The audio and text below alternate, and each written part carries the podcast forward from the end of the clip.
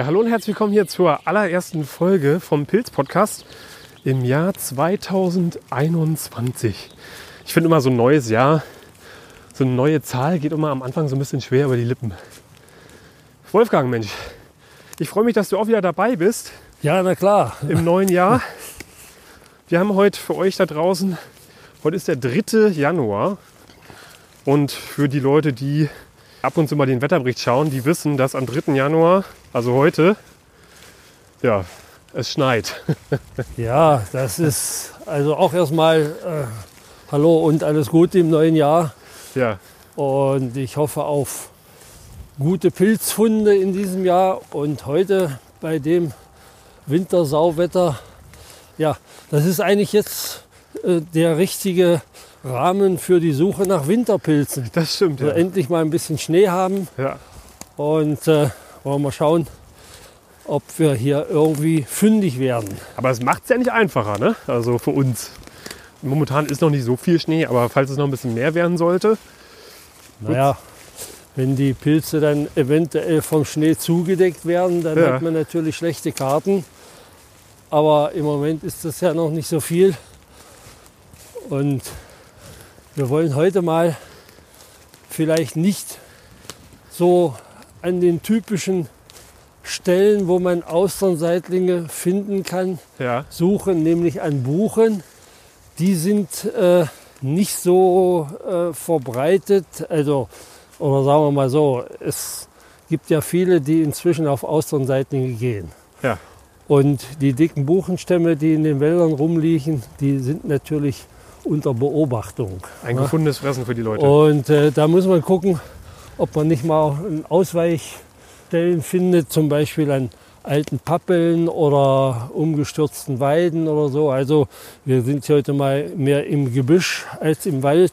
Ich wollte gerade sagen, wir sind hier in so einem halboffenen äh, Gelände unterwegs. Ne? Also nicht in so einem richtigen Buchenwald, wie man es kennt, sondern eher so kleine Gebüsche, Sträucher, viel Holunder habe ich hier schon gesehen. So ein bisschen von Feld umgeben. Holunder ist natürlich auch prädestiniert für äh, die Suche nach Judasohren. Ja, die wir ja heute vielleicht auch mal finden wollen. Und da müssen wir mal gucken. die Bedingungen sind auf jeden Fall interessant heute. Wie gesagt, es schneit. Wir haben ungefähr ein Grad. Es ist ein bisschen windig, aber das hält uns natürlich nicht davon ab, in den Wald zu gehen. Ja, guck mal hier. Was haben wir denn da? Naja, das sind Austernseitlinge. Die sind aber schon ein bisschen über der Zeit, wie es aussieht. Ja, schade. Hab ja übrigens noch nie welche gefunden, ne? Habe ich das schon mal erzählt? Ja, ja, guck mal hier. Oh ja, die sind. Ja, das war in den, in den letzten Tagen oder so, war es eigentlich recht trocken. Ne? Die Austernseitlinge mögen nicht zu kalte Witterung, wenn es geht, aber feucht. Regenwetter ist da schön. Und wenn die dann so lange dort am Holz hocken und es ist trockene Luft, trockener Wind, Mögen die nicht so gerne. dann äh, bleiben die im Wachstum stehen und äh, werden dann schon alt. Ich will mal gucken, ob die hier noch zu was taugen. Muss ich erstmal mein Messer zutage fördern. Die brauchen ja, äh, um überhaupt erstmal so ins Wachstum zu gelangen, brauchen die ja Minusgrade. Ne? Das ist für die so ein Starter. Sagt Nein, man. nee, nee, nee, Minusgrade nicht. Also irgendwelche Leute wollen herausgefunden haben, dass Austernseitling unter 11 Grad braucht. Ja. Ja, also ich weiß nicht, wie diese Zahl so zustande gekommen ist.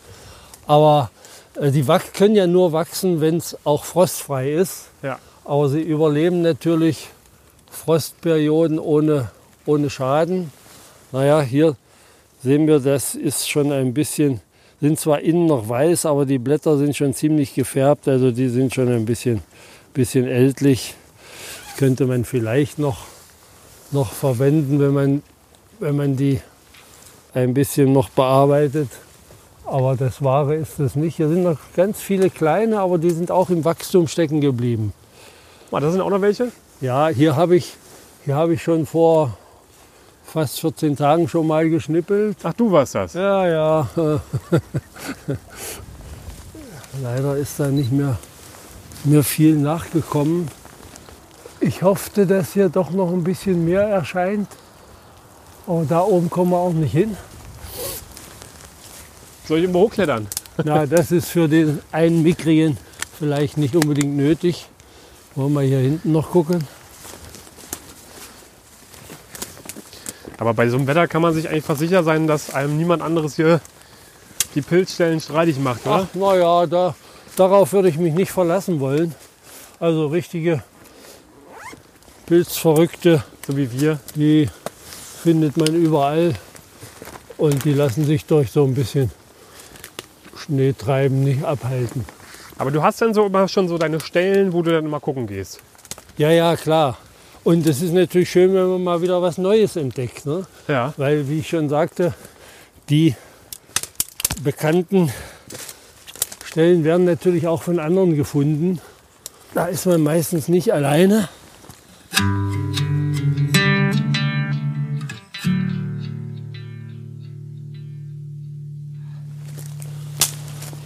Ah, hier ist noch, hier ist mal noch einer. Guck mal, der sieht, so muss er aussehen. Warte mal, ich komm mal rum. Nicht gerade die leichtesten Bedingungen hier heute.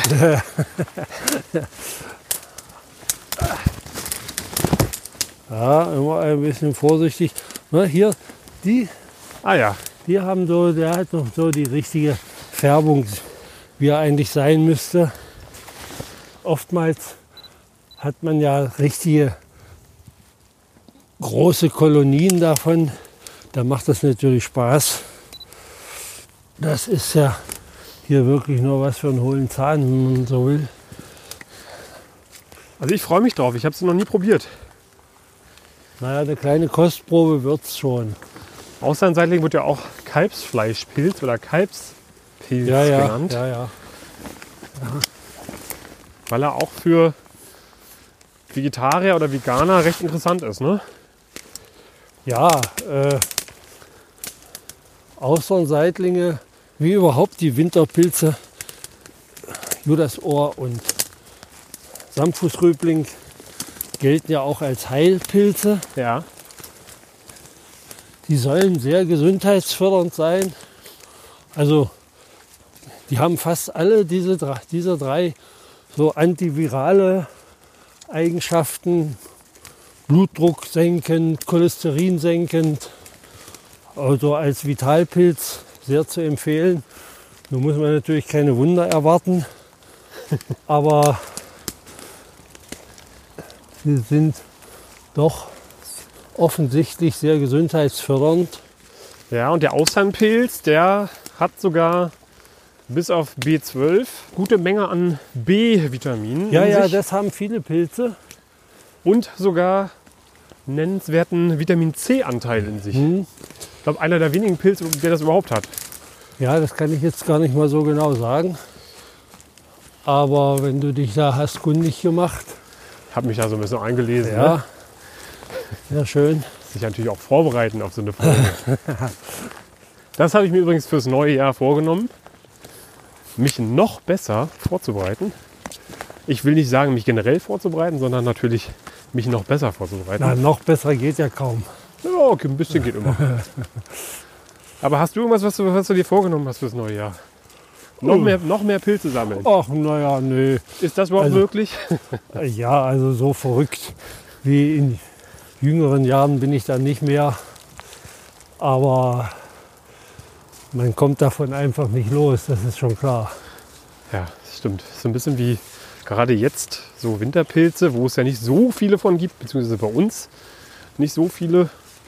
Äh, So ein bisschen wie so eine, so eine leichte Goldsuche. Also ich bin jetzt so in dem Alter, dass ich auch den Konkurrenten was gönne. Ja.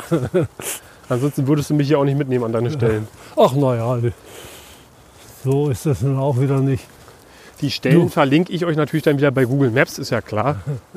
Nein, Quatsch. Machen wir natürlich nicht. Ja, ich habe mir vorgenommen, auch fürs neue Jahr, wo wir gerade dabei sind. Ich würde mich sehr freuen, wenn wir das hier in gewisser Regelmäßigkeit immer weitermachen könnten. Mir macht es nämlich sehr viel Spaß. Ich lerne sehr viel und vielleicht, also vielleicht eines Tages mache ich auch mal diese Prüfung zum Na, Pilzsachverständigen. das wäre doch eine tolle Idee, ja. ja, also wird wahrscheinlich nicht dieses Jahr werden, aber mal gucken. ja. Zurück zum Austernseitling. Gibt es denn da eigentlich Verwechslungsmöglichkeiten? Der einzige, der mir da jetzt so ein, einfällt, ist der gelbstielige Muschelseitling. Der wird oder kann sehr leicht damit verwechselt werden. Wenn man den Außenseitling nicht so genau kennt oder nicht gut kennt, dann kann man ihn verwechseln. Äh, Den gelbschädigen Muschelseitling isst man nicht. Der taugt nichts. Aber es gibt auch noch einige andere so seitlingsartige Pilze. Der äh, Laubholzknäueling zum Beispiel. Ich habe noch gelesen, der Lungenseitling, der aber eher in den wärmeren Jahreszeiten wächst. Ja, das, das stimmt. Na gut, das ist, das ist nicht so, so wild. Der Lungenseitling ist ja auch essbar. ja genau. Ne, bloß mir sagt der Geschmack nicht so zu. Ui, jetzt kommen die Gänse. Auch schön. Ja, ich glaube, wir brauchen jetzt hier nicht weiter zu groß zu gucken. Hier hinten ist ja nichts mehr. Ja. Da habe ich schon mal vor einiger Zeit geguckt. Wir können noch hier mal durchgehen und sollten uns dann in ein anderes Revier verkrümeln. Aber sag mal nochmal, der gelbstielige Muschelseitling, der ist der denn giftig oder ist der einfach nur nicht genießbar? Nein, giftig gilt er nicht. Ich äh, bin mir aber jetzt nicht hundertprozentig sicher, ob man nicht in ihm auch mal irgendwas gefunden hat, was nicht so besonders gesundheitsfördernd ist. Okay. Aber er galt ansonsten als äh, ja, eher ungenießbar. Ne? Ich habe ihn, glaube ich, auch vor langer Zeit mal gegessen und habe festgestellt, er schmeckt nicht. Ja. Also genau in dieser Grauzone zwischen giftigen und essbaren Pilz, Ja, also genau die- dazwischen ist den der kann man getrost angesiedelt. äh, beiseite lassen. Den muss man nicht mitnehmen. Und man kann ihn unterscheiden. Er heißt ja gelbstieliger Muschelseitling. Ne? Und Ja. er hat, hat so ein bisschen gelblichen Stiel. Aber auch die Lamellen sind ein bisschen nicht so, so hell gefärbt wie beim Austernseitling. Und auch der Hut, die Hutfärbung. Beim Austernseitling oft taubenblau, so grau, taubenblau, während bei dem Muschelseitling man so ein, oft einen Oliveinschlag hat. Ja. Ja, da muss man drauf achten und dann sollte eigentlich nichts schief gehen. Und bei dem Austernseitling ist es doch auch so, dass die Lamellen so auch in den Stiel mit übergehen. Ja, genau. Das ist auch noch ein, ein äh, Unterscheidungsmerkmal. Bei dem Muschelseitling sind die Lamellen praktisch quasi scharf abgesetzt Genau. am Stiel. Ja. Während die beim Austernseitling so ein bisschen unregelmäßig ähm, am Stiel herunterlaufen. Ja, ich glaube, wenn man die einmal nebeneinander gesehen hat, dann Ja, ja, fällt auch ja. sofort auf, wie die Unterscheidungsmerkmale Ja, sind. ja, klar. Das ist ja oft so, dass man, wenn zwei Pilze äh, zu verwechseln sind, dass es dann gu- gut ist, wenn man sie mal beide zusammen hat, um die Unterscheidungsmerkmale gut zu studieren. Ja. Ah, guck mal, hier haben wir jetzt mal doch ein paar Judasohren noch. Ah, Ja, die hatten jetzt auch in der letzten Zeit nicht so günstige Bedingungen, weil äh, die auch gerne feuchte Luft äh, und, und Regenwetter mögen. Ne? Aber die können wir vielleicht noch mitnehmen. siehst du, ist auch eine Premiere für mich. Ja, ja. Nur Premieren heute. Äh, Vielleicht kriegen wir das Trio heute noch zusammen. ja, das denke ich doch. Hoffe ich jedenfalls. Ah, das ist halt diese- dieser knorpelige, ja, sehr labbrige Pilz, über den wir auch schon mal gesprochen haben. Ja, der Muer aus dem China-Restaurant Ja. Ist im Asialaden. Ja, und manchmal findet man so alte, halbtote Holunderstämme oder Äste, die total von dem Judasohr besetzt sind. Das macht natürlich dann Spaß. Sie haben ja keinen besonderen Eigengeschmack, aber so für Suppen oder Salate sind sie ausgezeichnet geeignet. Und eben, wie ich schon sagte, auch haben auch gesundheitsfördernde Wirkung ebenfalls antiviral und so weiter. Also man kann sich gar nichts Besseres antun. Ja, die sind auch schon ein bisschen, bisschen angetrocknet, ne? sieht man hier. Aber äh, wenn sie noch nicht zu alt sind und einfach durch die Lufttrockenheit trocken geworden sind, Ja. dann kann man sie in Wasser legen und dann quellen die wieder gut auf. Man kann sie auch, wenn sie frisch sind, wenn man sie frisch erntet, dann gut trocknen und dann halten die sich jahrelang und quellen auch gut wieder auf.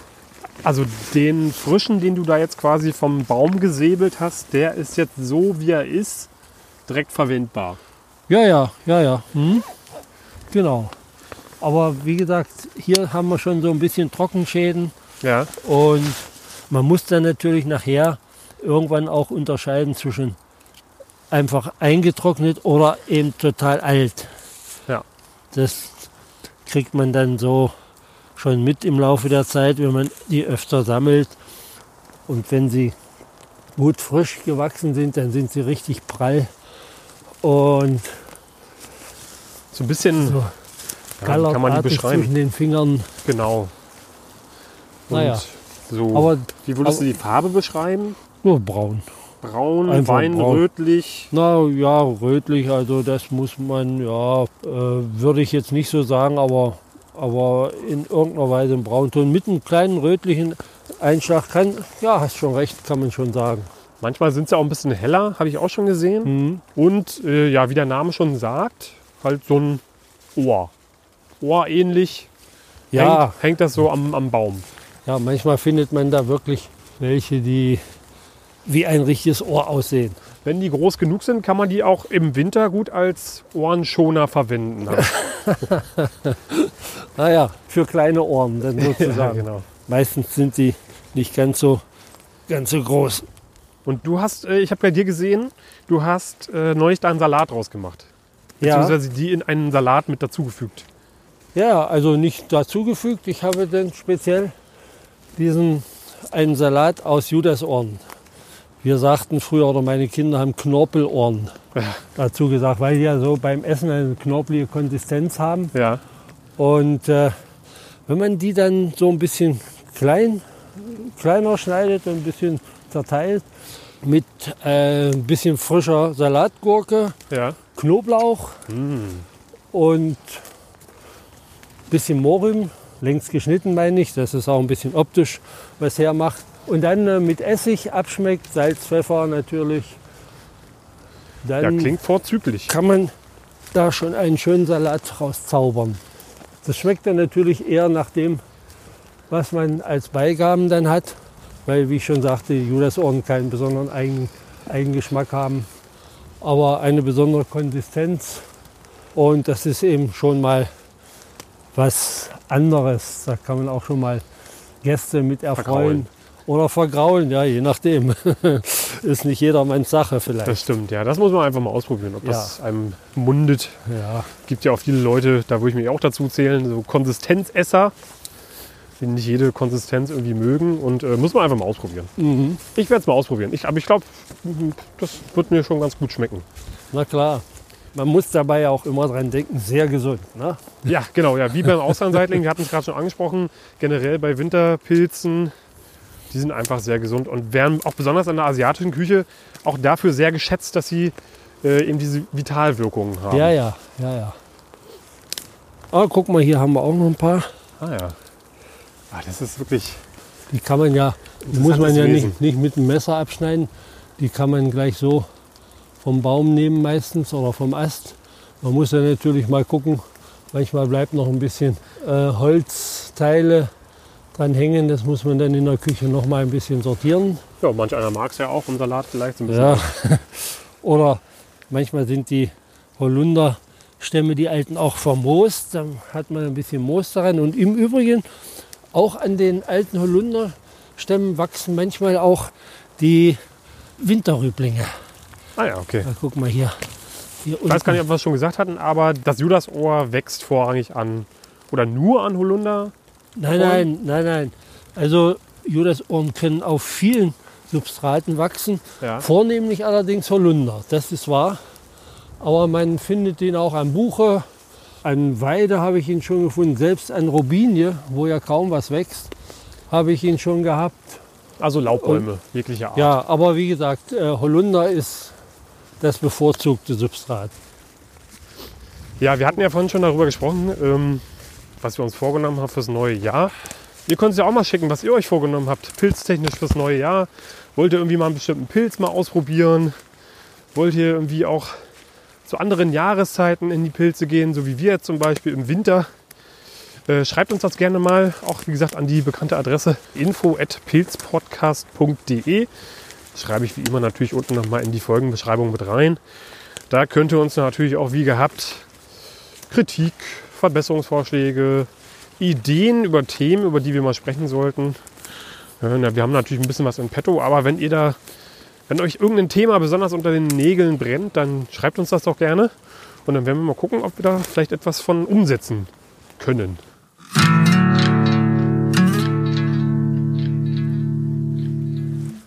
Ja, an dem waren wir ja schon mal. Hier Ne? waren wir schon mal, ja.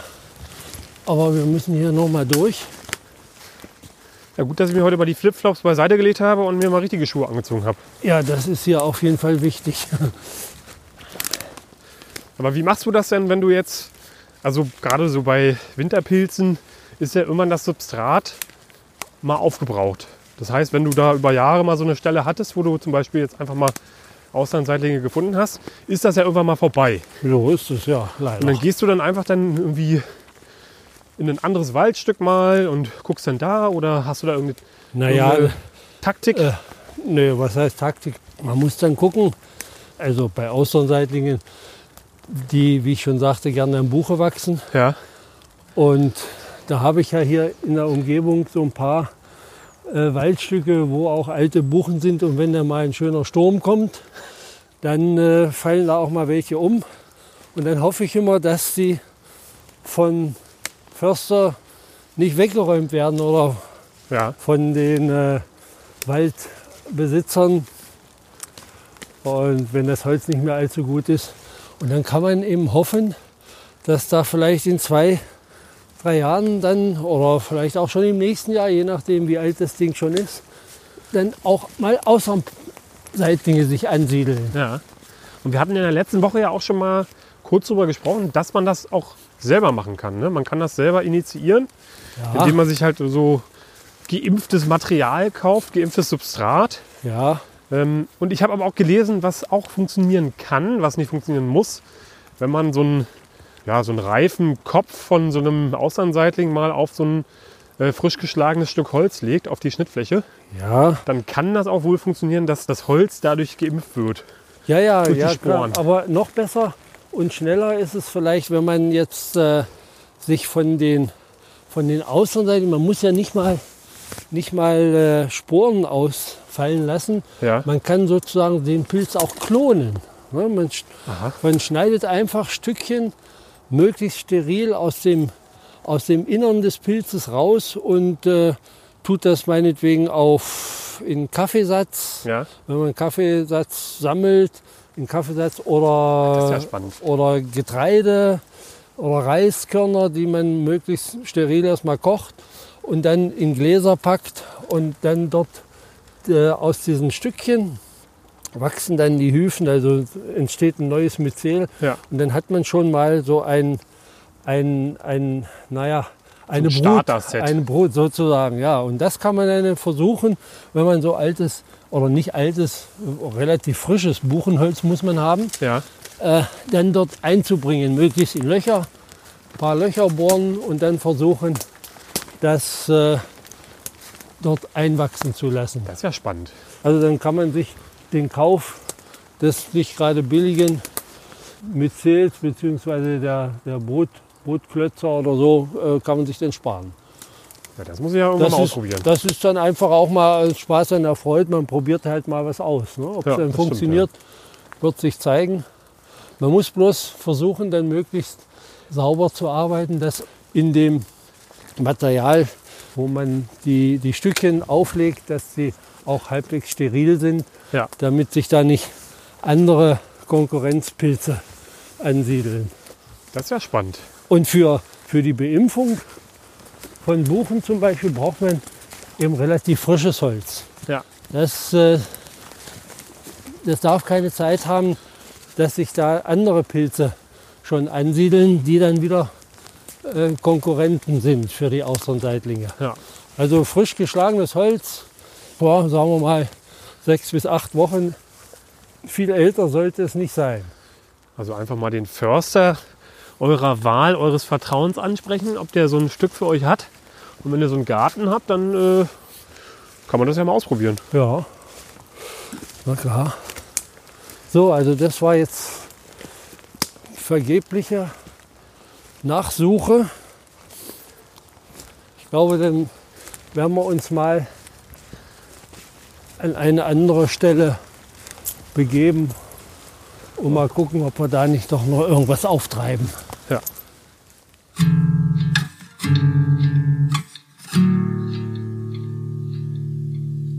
So, liebe Leute, jetzt machen wir an dieser Stelle mal so einen kleinen Cut und es geht in der nächsten Woche mit dieser Folge weiter, denn da kommt nämlich Teil 2. Ich habe nämlich beim Schnitt gemerkt, dass das Ganze doch ein bisschen länger geworden ist als gedacht. Und das wollte ich euch nicht zumuten. Deswegen dachte ich mir, machen wir zwei Teile. Ich habe auch irgendwie eine gute Stelle gefunden, wo man jetzt so einen kleinen Cut setzen kann. Da geht es dann in der nächsten Folge nahtlos weiter. Ihr könnt euch auf jeden Fall darauf freuen, dass wir euch so ein paar kleine Tipps zur Zubereitung der Auslandseitlinge geben werden. Ich habe Wolfgang gefragt, was eigentlich sein liebster Winterpilz ist. Und darüber hinaus finden wir sogar noch den Samtfußrübling und haben damit sozusagen das Trio der Winterpilze komplett gemacht. Also freut euch schon mal drauf auf nächste Woche. Stellt euren Wecker, streicht euch das Datum in eurem Kalender an.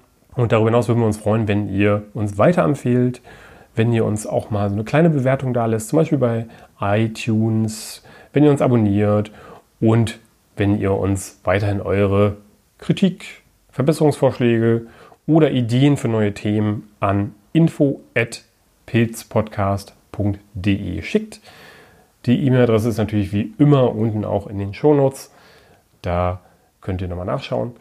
Und ja, das war es jetzt erstmal mit diesem Teil, mit dem ersten Teil. Und ich wünsche euch noch einen schönen Tag und eine schöne Woche. Bleibt gesund und ja, bis zur nächsten Woche. Macht's gut, Leute. Ciao, ciao.